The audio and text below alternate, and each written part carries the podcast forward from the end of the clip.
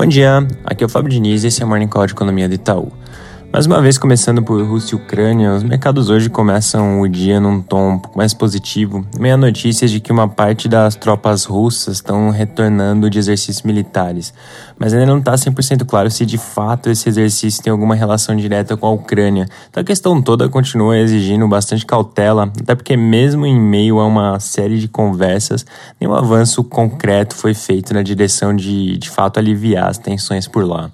Hoje, ao longo do dia, tem um evento importante. Devem sair notícias sobre o encontro entre o Putin e o chanceler alemão Olaf Scholz.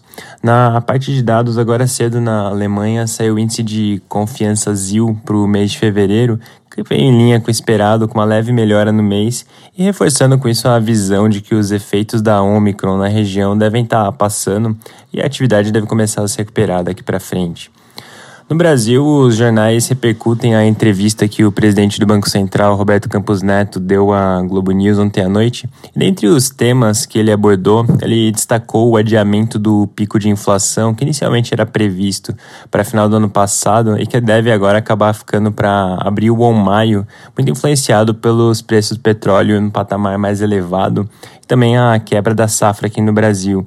E falando mais especificamente sobre a questão dos combustíveis, ele mencionou que uma proposta que acabe abaixando os impostos sem ter uma contrapartida pode acabar levando a uma piora no cenário estrutural, mesmo que tenha um efeito de curto prazo de baixa na, na inflação, que acaba no final das contas sendo ruim. Fazendo um gancho com esse assunto, hoje o Senado deve ter uma reunião com os líderes para discutir os projetos de, de redução de preços de combustíveis que estão tramitando na casa. Importante monitorar ao longo do dia se eles vão chegar a algum acordo para ter uma noção mais clara sobre um, um timing de votação dessas propostas.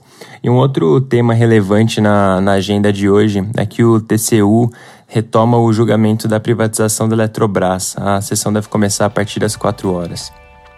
Mudando de assunto e já caminhando para o final, acabou de sair o IGP-10 de fevereiro.